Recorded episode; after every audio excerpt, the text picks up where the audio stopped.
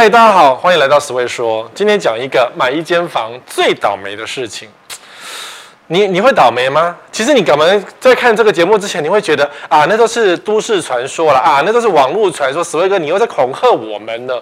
当然，呃，最近我的书发完之后呢，很多人开始讲说，十位哥，我看完你的新书之后，依然不敢买房子，因为你讲了很多恐怖的事情，买的房子会漏水，买了什么东西，这个建商烂，那个建商烂，搞到后来我们没有人敢买房子，因为我很会恐吓你，告诉你什么东西不该买。但是呢，我讲的都是。都是事实，只是看你要不要承受这件事情。你要不要买一间房子变得很倒霉？不是不可能哦。你因为你想说你的八字重，对，有些人真的八字重，买保家的房子就是不会漏水，然后楼上漏水，隔壁漏水，他们家就不会漏水。你这这我也没办法解释为什么保家会漏开他们家，然后其他家全部漏水这种情况也是有人发生的。所以呃，不要去拼自己的八字，因为。八字这种事情啊，没有科学根据。你如果用身体去测试，漏水是你呀、那除非你真的命真的很硬，这样，那你怎么买都随便买。那当然的话，你就可以不用看这些东西。只是说，多数的人哦，你大概都是这样子的命运。所以我要教你怎么样趋吉避凶。趋吉是走到好的地方去嘛？避凶是只要有凶，我们闪开，剩下来的大概就可以了。所以我常讲。不可以买，不可以买，不可以买，不可以买，其他就是可以买了，你懂吗？哦，话要会听哦。比如说，每天停车像考驾照，这是最近一个很有名的事件。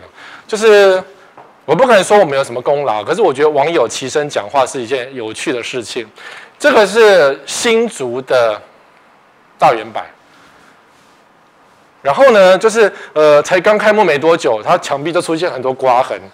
因为它有一些大魔王的柱子，然后它有一些部分很难停车，很难开车，开过去路刮转洗哦，这个看起来，如果你的车哈开过去，然后就插过去你的那个后照镜插到或是什么门边插到，你一定会心痛的要死。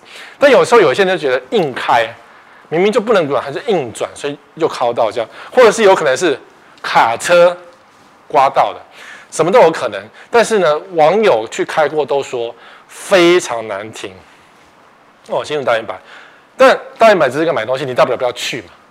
可是有趣的是说，好，网友讲，我们讲，大家都来讲，讲完之后呢，呃，建商就马上去改善，把他的柱子，我不知道开，我不知道是拆什么，拆墙壁吗？还是拆动线动线呢？总之，听说就是这几天就把它改好了，因为网友在讲，舆论在烧。是啊，因为在新竹，只要是停车不好停的，这百货公司一定会倒闭。新竹是这样，或是说新竹在楼上的百货公司动线如果很不顺的话，这个百货公司会倒闭，因为过去倒了不少间百货公司都是这样的原因，因为新竹人就不爱去，所以吓得大远百马上赶来调整。据说，因为我还没有去测试过，信义计划区的原版也很恐怖。我心想，信义计划区远百是刚盖好的，没有很多年呢，那为什么网友开车都觉得网友开过去的反应都觉得很烂呢？板桥的爱买听说也很恐怖。还有什么？呃，百阳大楼哦，在在新板特区，我开过一次啊，我觉得头很晕而已啊。就是我有次停到了地上九楼吧，你就这样咻咻咻咻咻九，快吐了。九楼吗？九楼还七楼，总之很多楼就对了。然后停完车后呢，然后你要去吃饭，我就觉得啊、我头快晕死了。是谁发明这种蠢蛋的东西？啾啾啾啾啾，不好停嘛。哦，可是他至少拆掉了。那我们回到你的房子，就是当初如果你是买预售屋，然后你没有去试开过，有些社区真的就像考驾照一样。我举了个例子，在我的脸书，我讲的是新店大润发碧潭店，它的那个车道直陡的。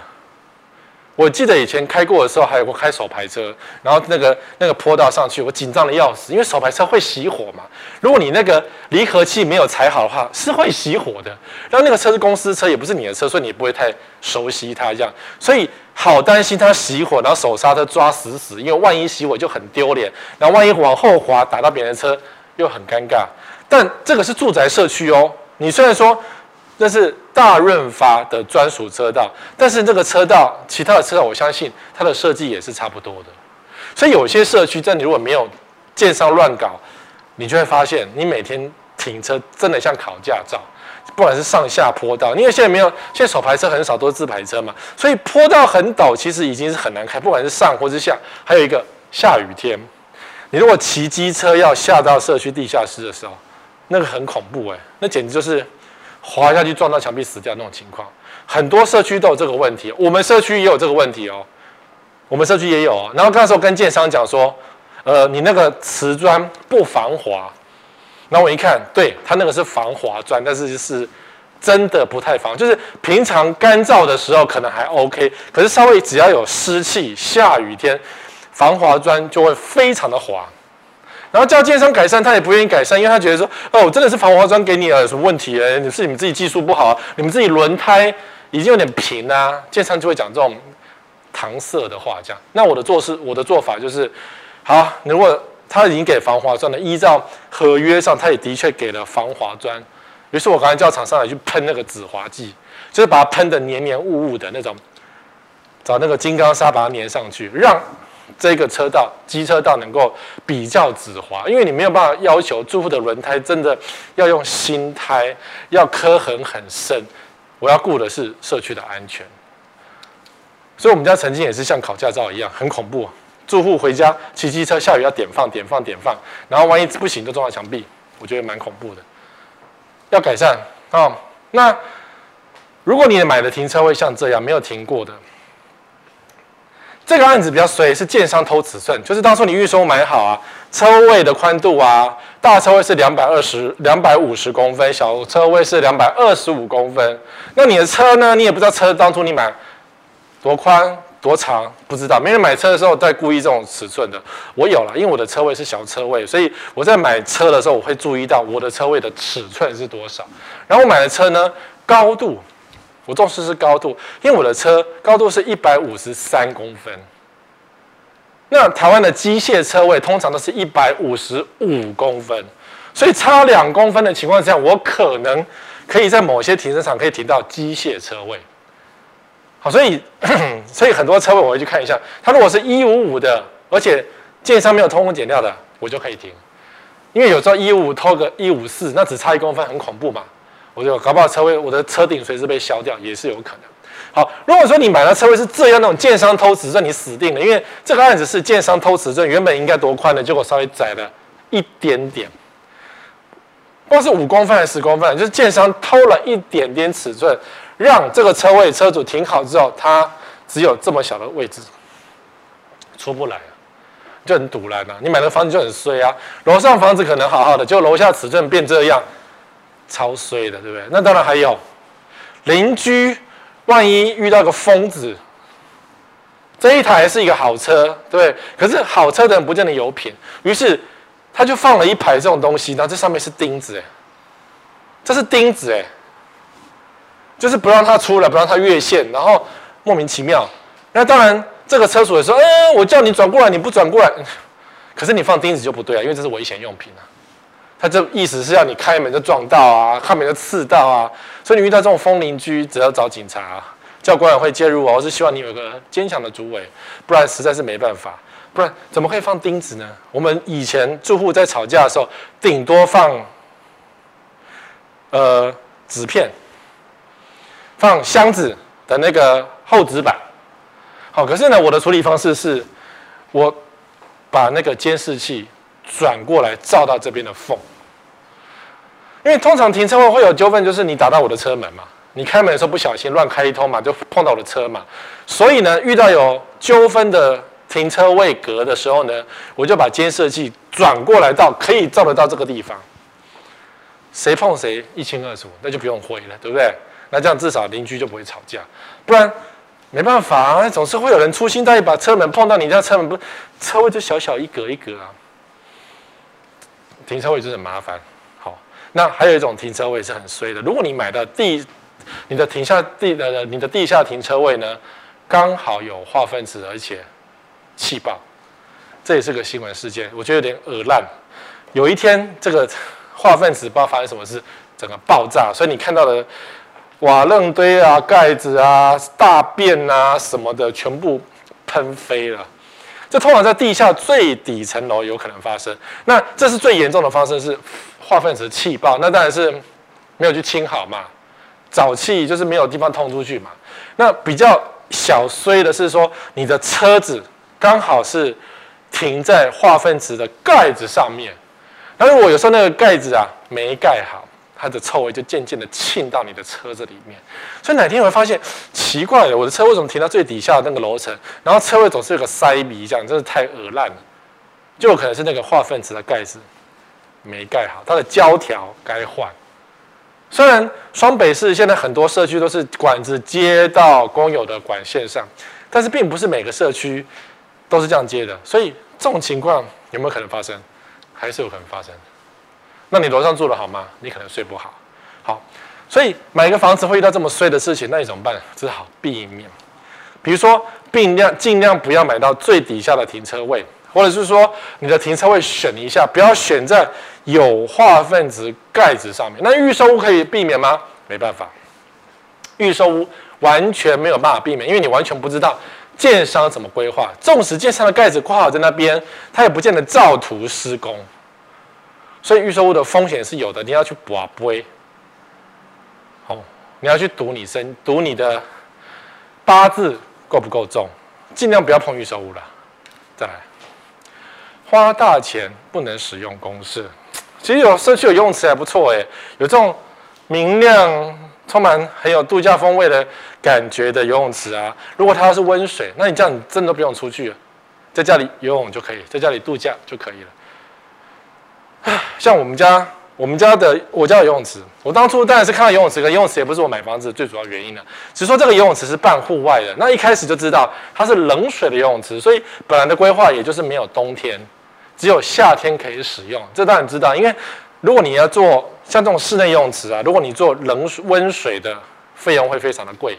那有些社区呢，户数多或者是噱头多，他愿意花这种钱去做维护，那 OK，只要营运营运的下去就 OK。重点是通常都营运不下去啊。好，所以花大钱不能省，比如说这个后来池子就没了，或是花很多钱，然后那个。请不起救生员，然后有人死在里面，什么等等都有可能。这是在你买房子的时候，你可能觉得我应该买个游泳池，可是后来事后发现有问题的地方。好，最近有网友就开始抱怨啊，他入住两年不能使用公厕，那我问合理性吗？网友说不意外，就是建他就是买了一个新城屋，然后管委会还没点交，所以他的公设都不能使用。我当然觉得这个就是有一点。有一点两难呐、就是建商盖好，你买了一个房子含公设，对不对？当然，因为公设是你花钱买的。那建商把公设做好之后呢，你可不可以使用？理论上，在你交屋的那一天，应该就是要可以使用嘛。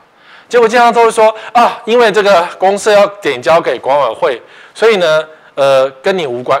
我都觉得这这个部分就怪怪的，就怪怪的。为什么我已经买这个房子，你交屋给我应该是什么都 OK 才对啊？结果为什么说点交给管委会，所以这个东西不能使用？然后等到你真的管委会成立了，然后真的点交给管委会了，才可以使用，那不是很奇怪吗？公设是比如说好，公设包含电梯，包含大厅，结果你还没点交给管委会，你居然可以使用电梯或大厅，这也不对吧？所以我觉得这个是有一个模糊的空间。照理说，应该是你房子完工落成之后。建商交屋给你，应该就是全部都可以使用才对。只是说，公共设施是点交给管委会，不是点交给你个人户。但就权利归属上，是你应该是可以使用这个东西才对。那就要看建商心胸宽不宽阔。因为在建商的角度，他会认为，我还没点交给管委会，万一给你使用，它坏掉了，那算谁的？这个角度好像听起来也有点，有一点点正确，但我有点不服气。我觉得我买一个房子完工了，应该就什么都好，因为公设比是我买的，对不对？有没有管理是建商是代管期间他要来管，但是公设比是我买的，所以照理说我今天交屋的时候应该什么都好。当然，我们的张金二张老师他在买他的文山区的房子的时候，照样不能够使用公设。前几年因为房子没有卖得很好，真的没有卖很好，然后就不给你使用，我就觉得。如果我是一个买家，然后房子已经完工了，然后你说啊，都弄好了，可是因为还没成立成立管委会，所以这个游泳池啊，这健身房不能使用，我一定不会买这个房子，我一定会觉得这个建商有什么问题，都已经好了，你不应该用，不合理嘛？我都花钱买了，结果你不能用，不合理啊、所以如果今天你买到这样的情况，那当然有可能，第一个管委会跟建商有一些矛盾在，或者是管委会很认真在跟建商抗争中，或者是建商是黑的，他的公社根本就是不想要用。因为我们听过一个案例是这样子，在淡水社区完成了之后呢，因为房价有一点价差，然后建商不想要做这么多的丰富公设，因为当初这个案子是以丰富公设为主，建商不想做这么多丰富公设，于是呢就跟住户讲说，不如这样子了，我拨一笔钱呐，退给你们。听那时候传说中好像六千万，退给你们，你们每一户分一分，但我公设就不要做。我就空空的给你们，你们要画，你们要做什么就你们自己决定。我就觉得，what？这什么烂建商？这当然是石威哥说的八不推荐商。那这样住户，你到底是拿钱走人吗？如果你不走人，你要住的话，那不是公设空的吗？你花钱买这么多公设，然后结果是空的，不是更奇怪吗？你以为我要靠管委会把它弄一弄，这不是建商的工作，怎么变成管委会的工作？所以，要是我是这种社区，我一定卖房子走人，我死也不住这种房子，太累了哦。好，再来说好了，健身房跳票，建商判赔二十九住户五百二十三万元。你不能用公设，可是当初你的广告是讲说这里有健身房、交谊厅，什么该有的都有。结果后来呢，这个人很可怜了，他占这个地方，当初这个地方就是也给他做健身房、交谊厅用的。那建商说啊，这里是违建，我不能做违建的，因为这是顶楼屋突，当初可能是利用屋突的部分要做违建用的，结果呢，因为这里是违建，所以我不能做。那不能做，你还广告给人家，所以住户最后联合告上建商，建商只好一判赔给住户，因为你少了健身房，你的房子已经折损了，价值折损了嘛，所以这种建商就不能买。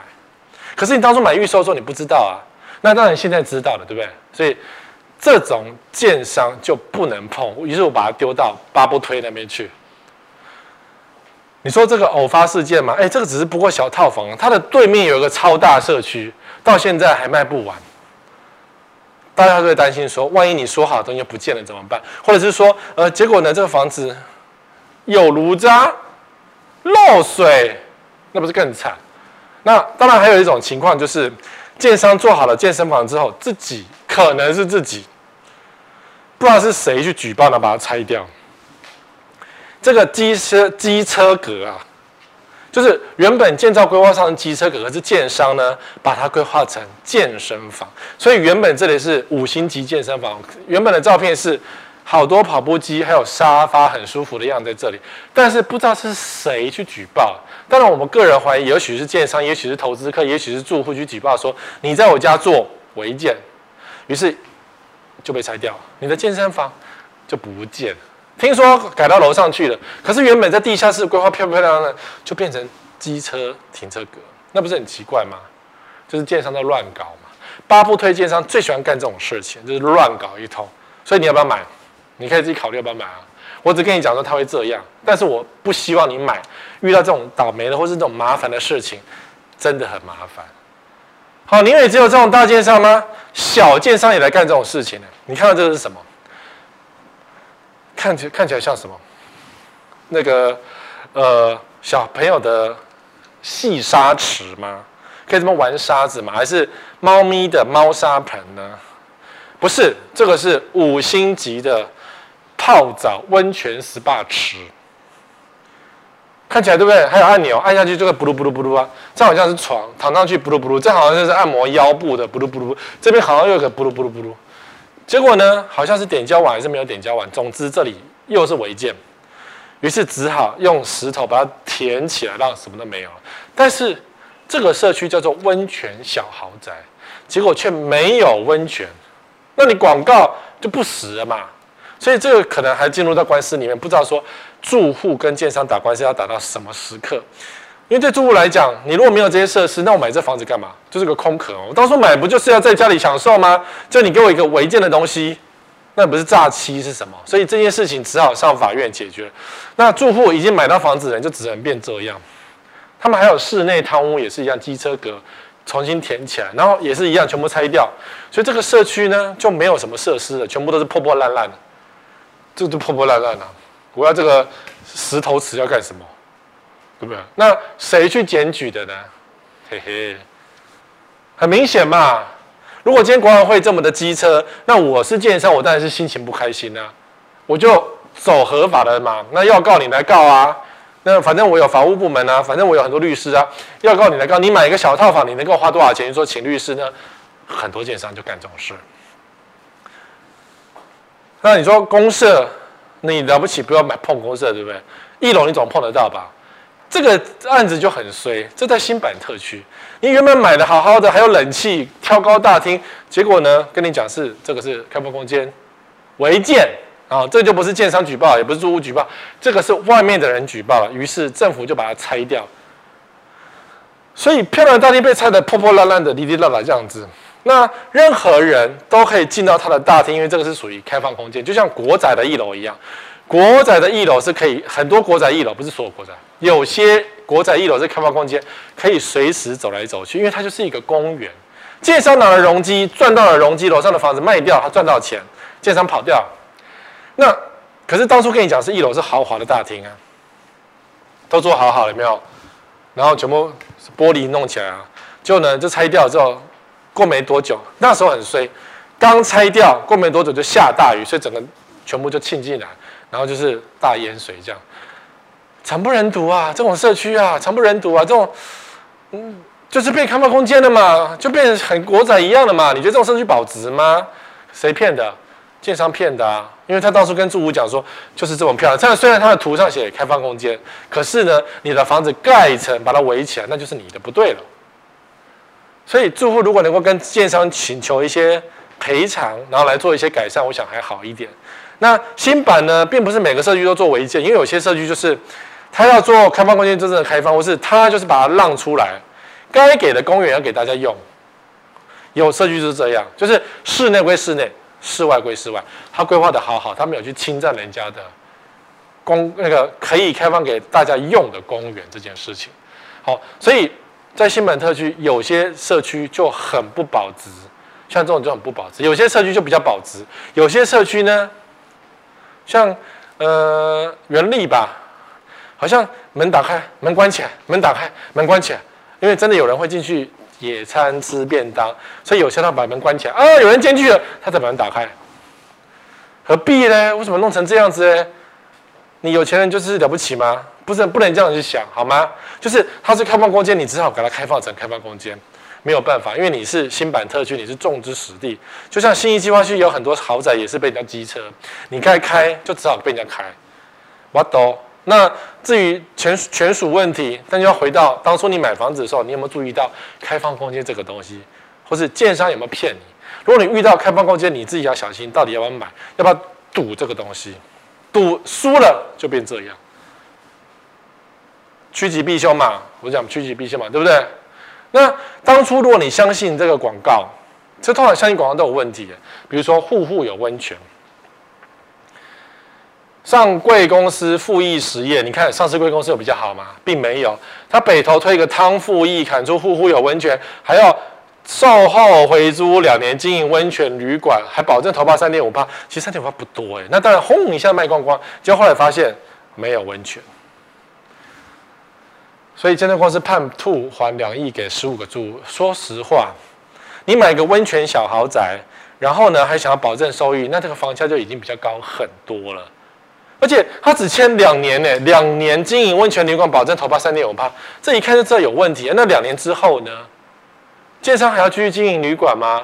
销售小姐这样讲的是说保证，可是事实上嘴巴讲没有签白纸黑字。那你为什么买这种东西？你想说我自己自用吗？没有啊，他是。他是做经营旅馆，所以你也没有办法自用啊，所以我就觉得这两年一定是骗人的嘛，但我可以合理推论嘛，对不对？目前知道就是骗，就是两年吐三点五趴的利润给你，两年之后呢，除非你们所有住委托这个温泉公司做，然后赚了三点五趴，也太少了吧？你股票折利率超过五趴，到处都是，一大堆，你只要赚个三点五趴，然后呢，结果后来发现还没温泉。因为它温泉是偷接隔壁的，不是你这个社区的，隔壁不跟你接断掉，你这个房子就什么都没有。所以就是我们也不要贪心呐。建商坏就是坏，建商烂或者黑心，那我们只能花找律师花钱去把它提告回来。但是呢，我们做人也不能太贪心到说，哎，你觉得这可以赚钱，我们试试看。结果你就赚不到钱了。上市贵公司真的没有比较好。那还没有计较它的公设，我不知道它公设有什么比较夸张的东西，搞不好那公设也坏掉，或是公设也没温泉、热水。那你这种套房有什么意思？就没意思了。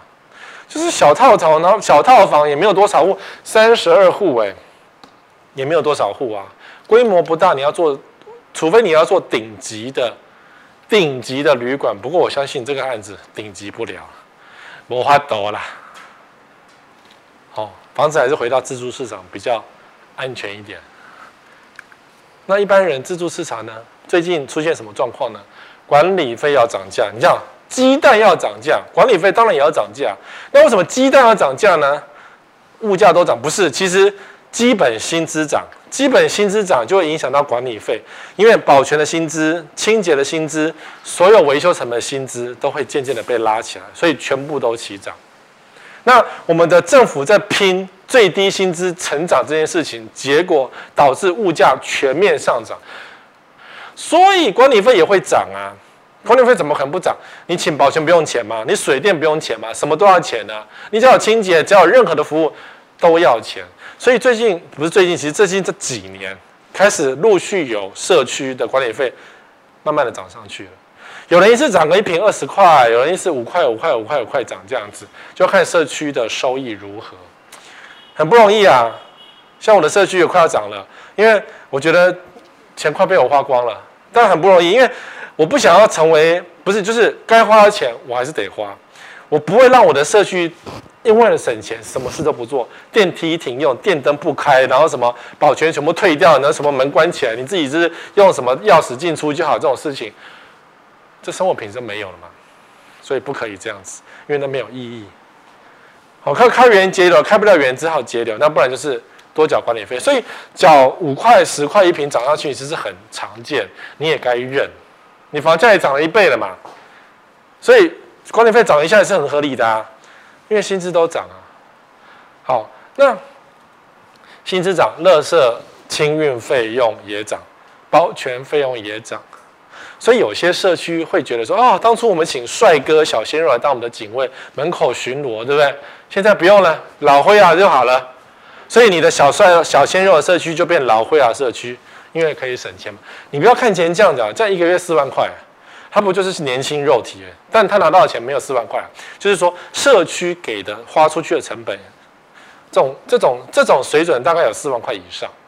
那一般社区水准大概就有三万多，三万多只能请到老伯伯而已，因为年轻人比较贵，小鲜肉比较贵，长得帅哥、身材有、宪兵退伍的都比较贵。那最近垃圾费用真的是一直涨哦，很恐怖。我们社区呢，垃圾清运费从一万多块一个月，涨到四五万块一个月，因为什么成成本都涨啊，油涨什么涨，还是各种全部都涨，所以涨这么多的情况之下，管理费当然要涨。所以你不要以为买个房子容易啊，缴管理费不容易啊，每一块钱都不容易啊。那也有这种社区是这样，建商管委会正在决斗，因为管委会是一个。认真的管委会，然后遇到烂建商，于是他写公告哦，贴在他家的电梯里面哦，还公告栏里面哦，说要买本社区的民众请注意，本社区有多处修缮未完成，管委会要求建商处理，建商置之不理，所以费用什么不合理，欲购买的民众请三思。管委会跟建商杠上，就是我们社区建商烂，你要买你自己小心。我们管委会正在抗争当中。有这种社区也不错了，我觉得有一群愿意跟建商抗争的管委会，其实是好过都是投资客的社区，因为至少你会认真啊，认真检查、认真抗议、认真去找律师，什么都有会发生啊。没办法，那当初建商卖给你房子的时候，跟你讲说，这样一瓶六十块管理费，因为我们以前当记者都知道，几乎都是六十或八十，台北是八十，其他外县市是六十，随便想。你说这个六十块怎么定的？随便定，大概定。隔壁六十，我们家也六十一瓶。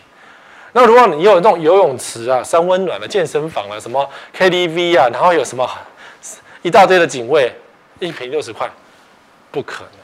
所以通常在建商代管期间的时候，什么都有，因为建商拿行销费用去赌这个东西。等到建商贷款期间结束，我就没有了。游泳池找小鲜肉那个教练没有了，游泳池没有了。现在冬天没人游泳，没有了，什么都不行，关起来因为付不了钱。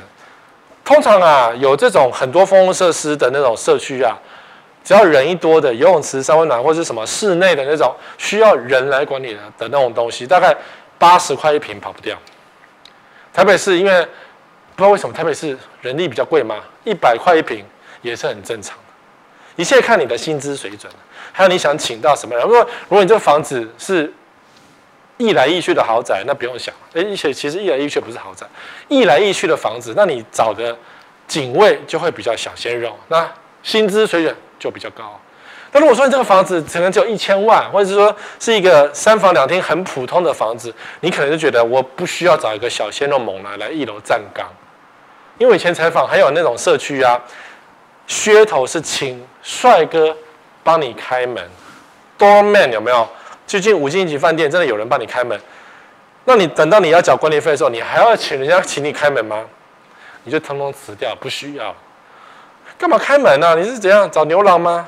不需要吧？开门很重要吗？哎，开门一个月薪水是也是要给他四五万块。你虽然说平均客户没有这么多，可是能省就是省了。所以你这个通通都没有了，那都是噱头。我知道最大的噱头是。有社区建商在卖的时候说有游艇，好像不止一个社区，两三个社区游艇。然后后来房子完工之后呢，住户养不起游艇啊！你要想游艇还要租一个码头，然后还去维修，还要找司机，就是专业的游艇驾驶，停泊费用、维修费用什么等等。最后这个游艇啊，便宜折现，直接建商直接把那个现金给管委会，没有游艇。那当初你。广告告诉我，我这个游艇有社，这个社区有游艇，我是怎样？我是冤大头吗？对，你就是冤大头。所以，所有你觉得新奇鬼怪的事情，如果住户管委会觉得没有意义，就会取消。因为我朋友社区就是这样，他住在三重的重划重划区，他搬家第一天呢，他们成立管委会第一届呢，全部人投票，多数通过。游泳池、室内游泳池、三温暖全部停开。What？他觉得我当初有小孩，我买这个房子就是要给小孩子游泳的。结果呢，管委会多数决议游泳池停开，那怎么办？游泳池全部填起来变沙坑，然后那些空间呢，一格一格把它盖起来，变成储藏空间。这社区就不值钱了哦，就不值钱了。好啦，可是现在疫情啊，所有的社区几乎都变这样，都不能使用。一个公告啊，疫情期间不能用，那就没办法。是我们社区也是这样，很多设施都不能用了，因为你没有办法请一个专人帮你清洁消毒，重点是消毒。前一个住户用完之后，有人必须把它喷完之后，用酒精全部洒完之后呢，然后静置一段时间，才可以开放下一个住户使用。但如果你社区人力够，愿意花这个费用去做清消的动作，你的公共设施还是会依然开放。不然现在很担心说，前一个人唱完，下一个人进来，然后这个社区就感染，会怕这个事情。那清消是住户你想清消，你当然自己可以清消，只是你没有办法去规定这件事情。所以很多，比如说我们的 KTV 都停了，游泳池去年夏天就没开了。不然我就觉得游泳池是我们社区最小朋友最爱的东西，但当然清消没办法，所以希望疫情赶快过去，大家的社区会恢复正常，那管理费就可以正常的运作。好，可是呢，即便如此，费用并没有省多少哎，就是你可能只是少在一个维护保养的费用，可是事实上你只是电省了一些而已。但是呢，管管管委会的成管理费的成本并没有因此。因为没有开而少很多，因为人资成本增加，清洁消毒的成本增加了，然后这个没有开，那你要去买酒精啊，所以酒精的成本也增加，而酒精真的是很凶丢哦，一直买，一直买，一直买，但你得买，没有办法。那有人说，哦，那我们用那个呃漂白水消毒好不好？千万不要，漂白水漂白水加漂白水漂白剂加水，只能够拖地而已。有些空间还不能用漂白剂，有些人对漂白水过敏，所以能用乙醇还是只能用乙醇，不是异丙醇哦，乙醇。哦，乙醇跟异丙醇是不一样的东西，它的清洁消毒能力也是有差的，所以成本都是增加的。那当然很多社很多社区真的就真的取消，比如说如果管理费要涨，那不涨对不对？那游泳池先拿掉，游泳池可以省水费、电费，然后救生员的费用，或是就变青苔了，就很可惜。那当然有些社区呢，为了省钱，以前有垃圾储藏，然后给大家随时可以丢。然后是说帮你弄袋子，听说有社区全部取消，为了省钱，我们可以省一个清洁人员，我们可以公家省很多钱，住户请自己拿到外面去排队丢垃圾，那这样社区就越走越下坡就不行了。所以这个是你们自己的决的选择，管委会的选择，看社区要往哪边经营，是要省钱到什么都不要花钱，然后大家到回到原始的公寓状态。还是你觉得应该交一点管理费呢？你们自己选择。那我个人是一定是选择加一点管理费。你当然要一样的生活品质，还是要维。那么你买这房子要干什么？那你就住公寓好了。那你既然有一个公寓大管理组织，然后有人就是有这些服务的项目，那就是只好付一点钱了。好，这个你都可以选择。好，好，再来买个房子那么衰啊？怎么这么夸张？有一天晚上。淋浴门自爆，我们常常在很多新闻看到这种情况，就是洗洗洗洗洗澡，啪，或是你在睡觉的时候爆炸，尤其是啊，最近天寒地冻，常常就是爆炸，不知道是建商没装好，还是产品有瑕疵，总之热胀冷缩之下就爆炸，或者你买的太便宜，也有可能爆炸。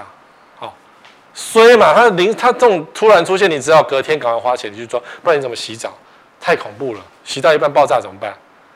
那还有一种是呢，过去预售卖太好，今天成屋之后呢，刚交屋就漏水。这个是这个漏水比较夸张，这是电箱哎，然后这样滴滴滴滴滴滴下，就这种这怕电死吧？我也不知道，会电死吧？总之，你房子轻易就漏水，你就觉得很阿杂，然后叫建商，建商就会给你推拖拉，或是帮你打针，或是啊，我给你啊，都会漏水，漏你漏漏个三天就不漏了。啊，没下雨就不漏水，那你还要打官司，你告他，或是说你要找人家踢爆，我当然觉得踢爆比较重要，踢爆比较快，尤其是大建商，可是你踢爆你就担心住户对你机车，因为住户说你干嘛讲啊，我们房价会跌啊。可是你就这样子漏水吗？新房子漏水，建商是不要面子的哦，不要脸的哦。很多建商是不要脸的哦，所以你不踢爆，他就赌你，你不会去踢爆，你不会去告他，然后他给你盖很烂的房子，这算衰吗？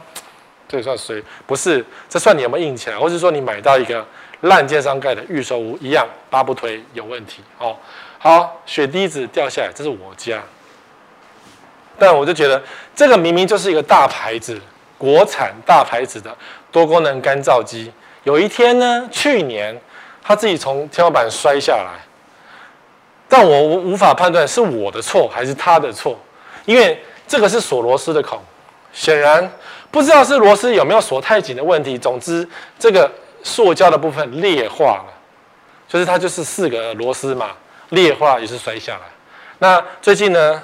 因为后来我把这件事写在脸书上，那这个厂商呢，已经要免费来我们社区做住户的检测，所以后续情况就是检测，万一你可能是当初锁太紧，把这个东西锁坏了什么等等的，那当然就是只好修了，免得它哪一天又掉下来又砸到你。这还是我这边还好，我没有在下面啊。然后我们有个邻居也差一点点被砸到，摔下来刚好上面有个电线勾住这个电线。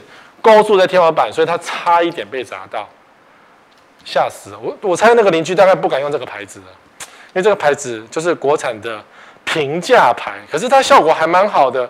那我抛出去后呢，当然有网友说啊，他们家用了十五年，好好的。所以我不确定是我东西没有装好，还是建商当初跟厂商买这个东西的时候，他东西是不好。那已经过了十几年了，我想法律上也是。厂商没有责任，但我觉得这个东西你自己要想清楚。我觉得厂商，这如果东西是个有瑕疵的东西，你不应该这样砸下来。除非你要想说，啊，这东西只能限用十年，第十一年开始要小心它自己掉下来，对不对？我们在正常使用而已啊，这不应该这样子写啊。所以反正就是赶快请厂商来装换装检测，然后看有什么问题，然后注自费修。那当然谈一个比较好的价格。所以你们家如果用这种牌子，自己要小心一下。任何包括说包含水晶灯在内，大型吊在天花板的东西，比如说像转转转的电风扇在内，你都要定期去看一下它到底是装的好还是装的不好。那这个东西呢，有时候也是不知道是谁的错，你知道吗？就是你的洗手台会自然爆炸。那当然洗手台爆裂的原因也很多，因为它一爆裂就是会割伤人的。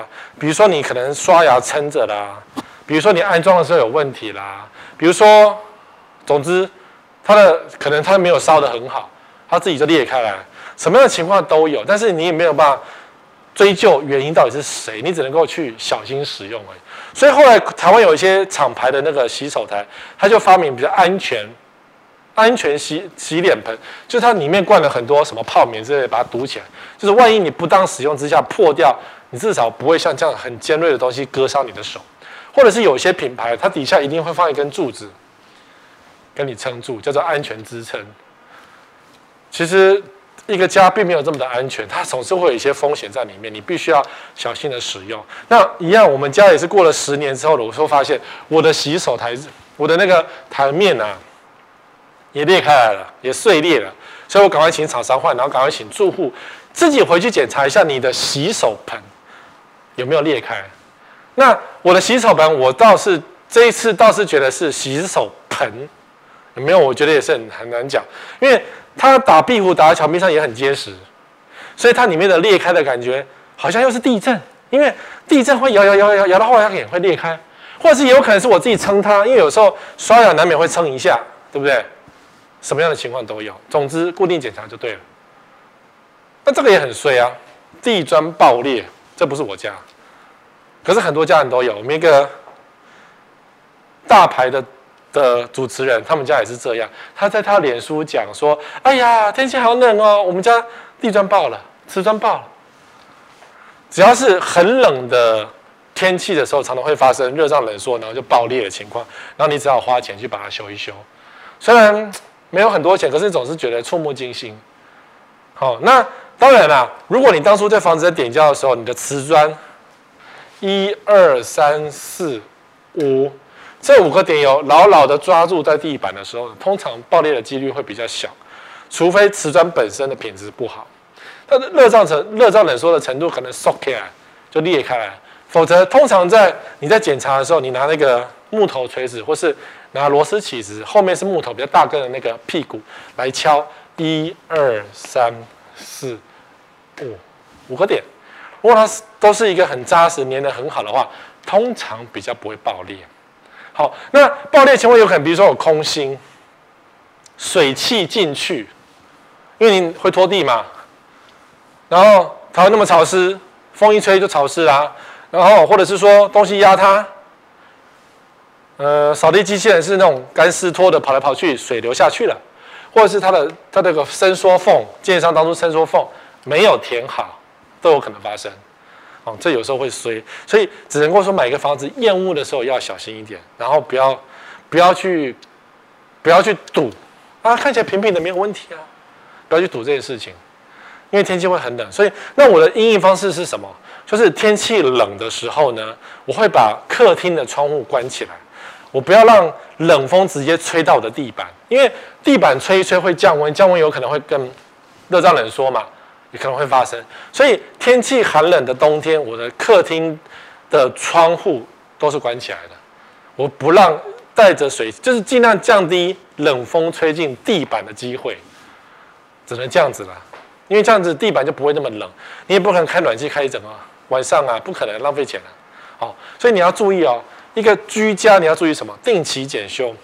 所有的设备都得去仔细检查，但清洁等于检修。你在清洁顺便检查一下，包含冷气的室内机也有可能会掉下来。什么电风扇转转转，可能那个叶片飞出去都有可能哈。避开黑心建商。我们家建商不是黑心，我们家建商是笨。那你遇到黑心的，对不对？八不推，你们家漏水漏定啦，壁癌漏定啦，偷工减料一定呢，然后什么该烂的都会烂呐。黑心的一定会有问题。你说啊，我八字重，那就是赌，就是赌，赌你的八字跟建商谁比较重啊？不要用大陆制的，所有的东西都尽量不用大陆制。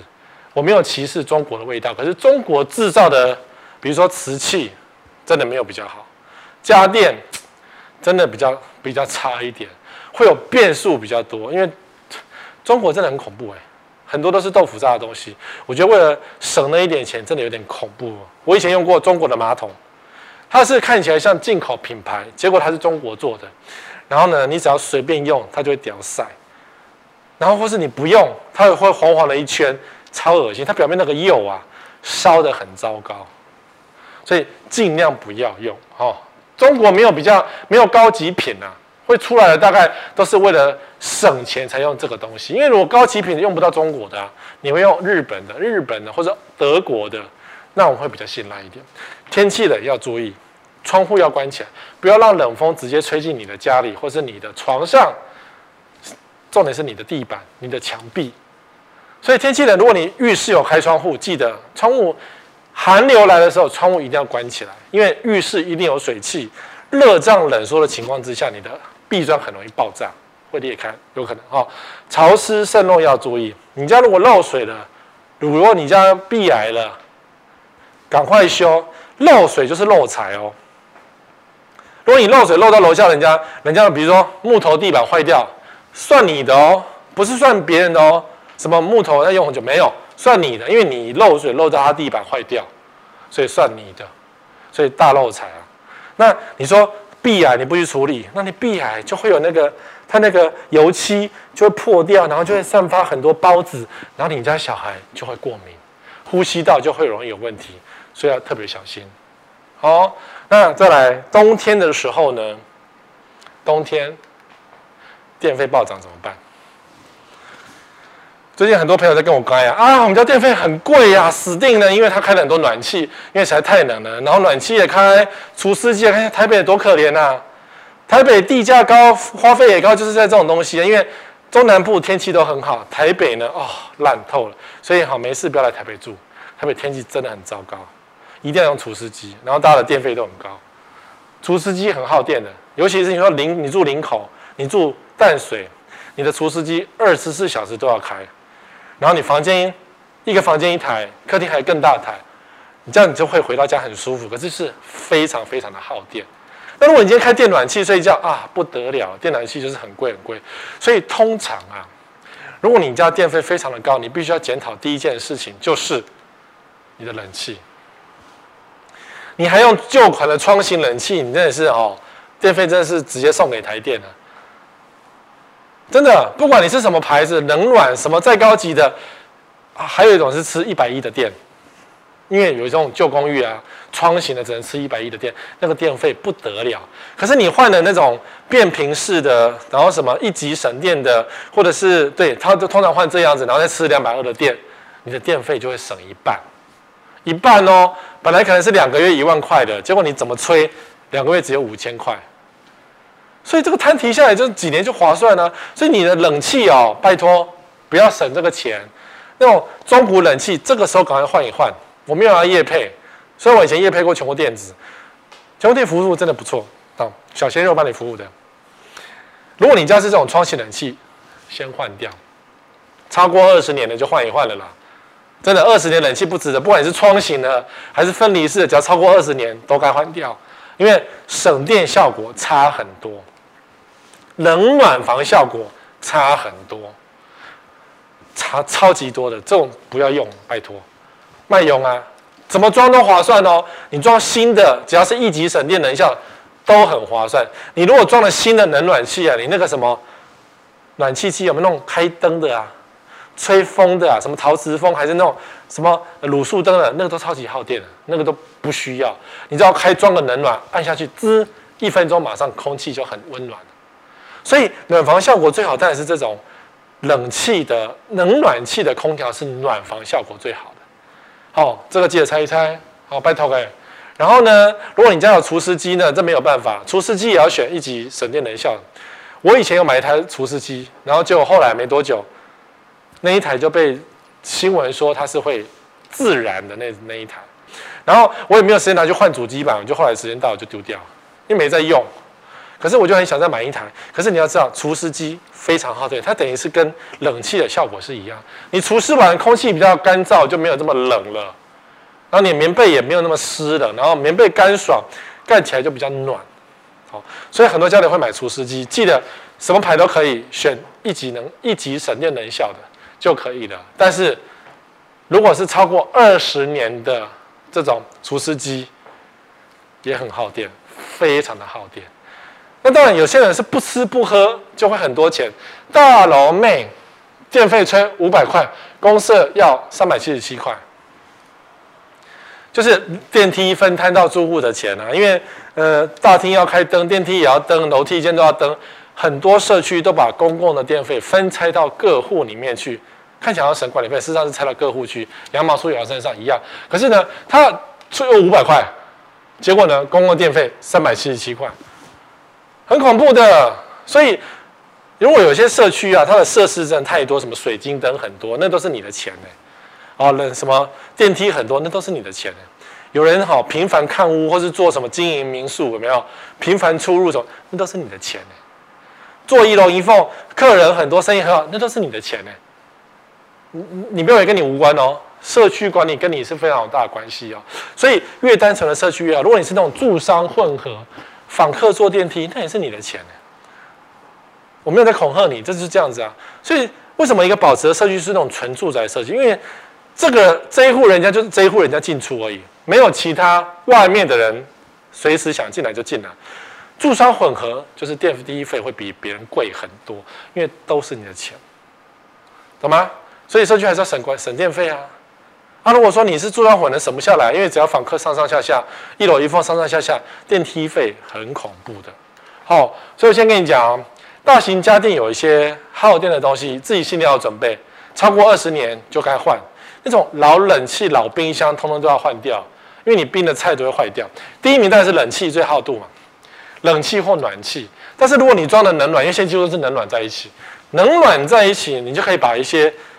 小的那种电暖炉什么就丢掉，因为不需要，就不需要，因为你吹热就要睡，你只是吹一下下而已嘛。所以暖房一暖房，它就不会压缩机运转，电就省下来了。所以反而是用变频的冷暖气，其实是最省电。那如果你舍不得丢二十年的冷气，然后只开冷气或是什么睡觉前开一下下而已，冷气很老还是非常耗电的。第二个是开饮机、热水瓶。开饮机跟热水瓶也是很耗电，因为它一直在煮沸当中。尤其是你家里有开饮机的热水瓶，你可以设定像我的热水瓶，我我我喜欢喝热水，所以我的热水瓶设定是六十度，不是设定一百度的。那六十度可以直接喝，所以我喝的是热水，可是没有烫水。那如果你有开饮机呢，很花电费哦。人多平均一下你可能没有感觉，可是你的电就这样子被花掉。哦，所以我还是觉得哦，你自己算一下，如果你每天真的要喝到一百度的热水来泡东西的话，那当然需要个开饮机。比如说你奶粉，你是有小孩的，你一天就泡六次奶，那当然弄一个开饮机是必要，因为小孩子需要热水来泡奶粉。可是如果你不需要的话，那你就考虑把那个热的地方关掉。你偶尔喝一个热的东西，那六十度就够，不需要一百度。好，不然开饮机它是一直煮，一直煮，煮到一百度，很耗电的。冰箱、除湿机，冰箱超过二十年也该换了，老冰箱很耗电。好，第七个，你最衰的情况就是，你以为你的命很硬，你以为报章早打开，房价都在涨，结果是套牢又没人要。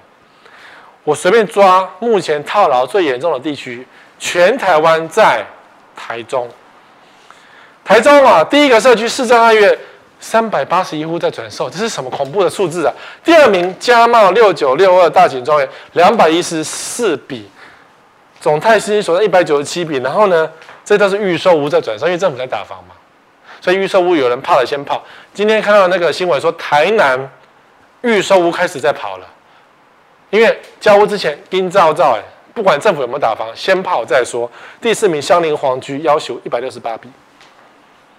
台中现在很严重，台南很严重，就是过去前几年越热销的地方，现在抛售情况就越严重。既然大家都在抛售，就没有人要买，因为谁要买抛售的东西啊？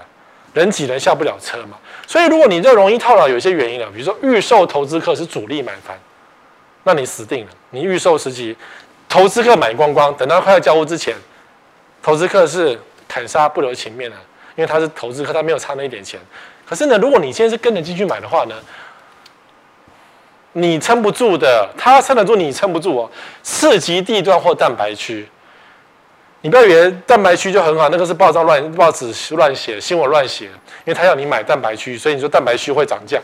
结果呢，现在套牢都是蛋白区啊，新兴从化炒作区，这我们就知道，什么北屯呐、什么西屯呐、什么板桥江翠北侧啦，套牢，卖不掉加价卖，这是你的心态。陈信宇，我们前陈水扁的总统女儿，然后他的那个台中房子也是卖不掉，加价卖，加价卖还是卖不掉啊，还是套牢啊，所以不是能你不是说能卖就卖得掉的哦，烂奸商的房卖不掉，因为屋况不好，所以你纵使买的便宜，你觉得好像赚到钱，就你预等到成屋卖不掉，真的卖不掉。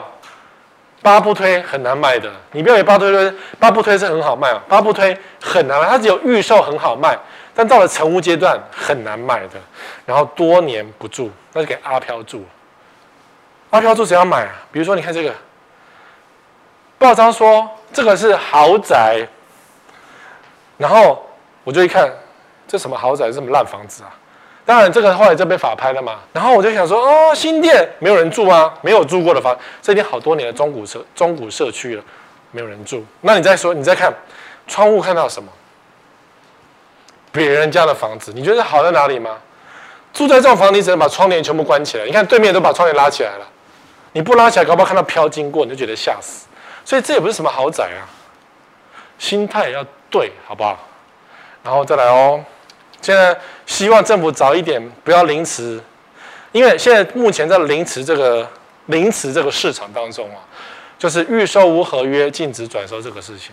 去年内政部提出要交给今年立法院来决议，但今年的立法院在还没决议之前，投资客害怕想要抛售，不要不要去捡，不要捡，不要以为你贪得到便宜，我跟你讲，你永远贪不到便宜，不要捡这种东西，况且。这个先预售都是符合我刚刚讲的，他预售卖太好了，所以建商都乱盖一通，绝对不会好好盖，你放心，建商绝对不会好好盖，只要预售卖光，预售热销，他绝对不会好好盖。你们家没有好好盖，就是整个漏水、壁癌烂掉。不信哈、不信我们来赌赌看，你不用赌，你一定输。所以有人有的投资客呢，买到房子已经挂掉怎么办？只好出租了，像这个就是啊，新庄副都心八十平豪宅大四房，你看这空间很漂亮，很大，然后只要租四万二，八十平租四万二啊，这是一个类豪宅规格的一个房子，然后各空间都是几乎都是新的，我看他都没有住过的感觉，然后你看这阳台嘛，感觉就是很气派啊，副都心的街街景啊。所以你也不用花这么多钱，不用花个三五千万去买房子，租就好。你想体验豪宅，租就有啦，对不对？还有付汽车机车机车位、双卫浴，我相信这个房价还有得砍。哦，如果说房子卖不掉，你觉得我们可以赚点租金？说实话，你只能赚，你只能赚四万二，你觉得赚很多吗？赚不了多少钱，不要乱投资。好，那如果说你今天看。这个是我们知名的万华的台北精奇，非常惊奇的社区。它能够租多少套房嘛？一四八零，一万四千多到两万二，不同的大小，一万多块到两万多块，一个台北市的套房能顶多租这样子而已啊。然后台北精奇很难卖，因为转转手的人非常的多，出租的三十二间以上，我随便找。我们随便找一个数字网站来搜寻一下，一大堆的转售，一大堆的转租。你以为你的房子卖得掉吗？不一定哦。好，那当然，你看搬家后邻居告知隔壁是凶宅，就是那当然是有点衰啦。就是你买这个房子，然后就你要出租给别人，就隔壁是凶宅，你的房子怎么办？其实你家不是凶宅，当然你家就不是凶宅。如果是隔壁，如果是凶宅，你家会不会影响？当然会影响啊。就是大家那个网络上讲一讲，哎呀，这个社区有凶宅，就没人敢住了。所以说不是我，那个是楼上，那是隔壁户，不是我这一户，我这户没事啊。对，你这户没事，但是你以为你可以赚到钱吗？对于承租客来讲，怕都怕死。你要不要住？隔壁是凶宅，你要不要住？飘会飘回来看一下，想想也是觉得很恐怖。或者他今天跳楼的，他整天在窗户上跳来跳去，然后你在窗户外面看到有人跳来跳去，你舒服吗？哦，所以房地产不要乱投资。我们今天讲了很多情况，就是关于买了房子会衰、会倒霉的事情，它有可能都是你会发生的事情。希望你趋吉避凶，不要碰到这些问题。其他的，我们下礼拜同一时间再会。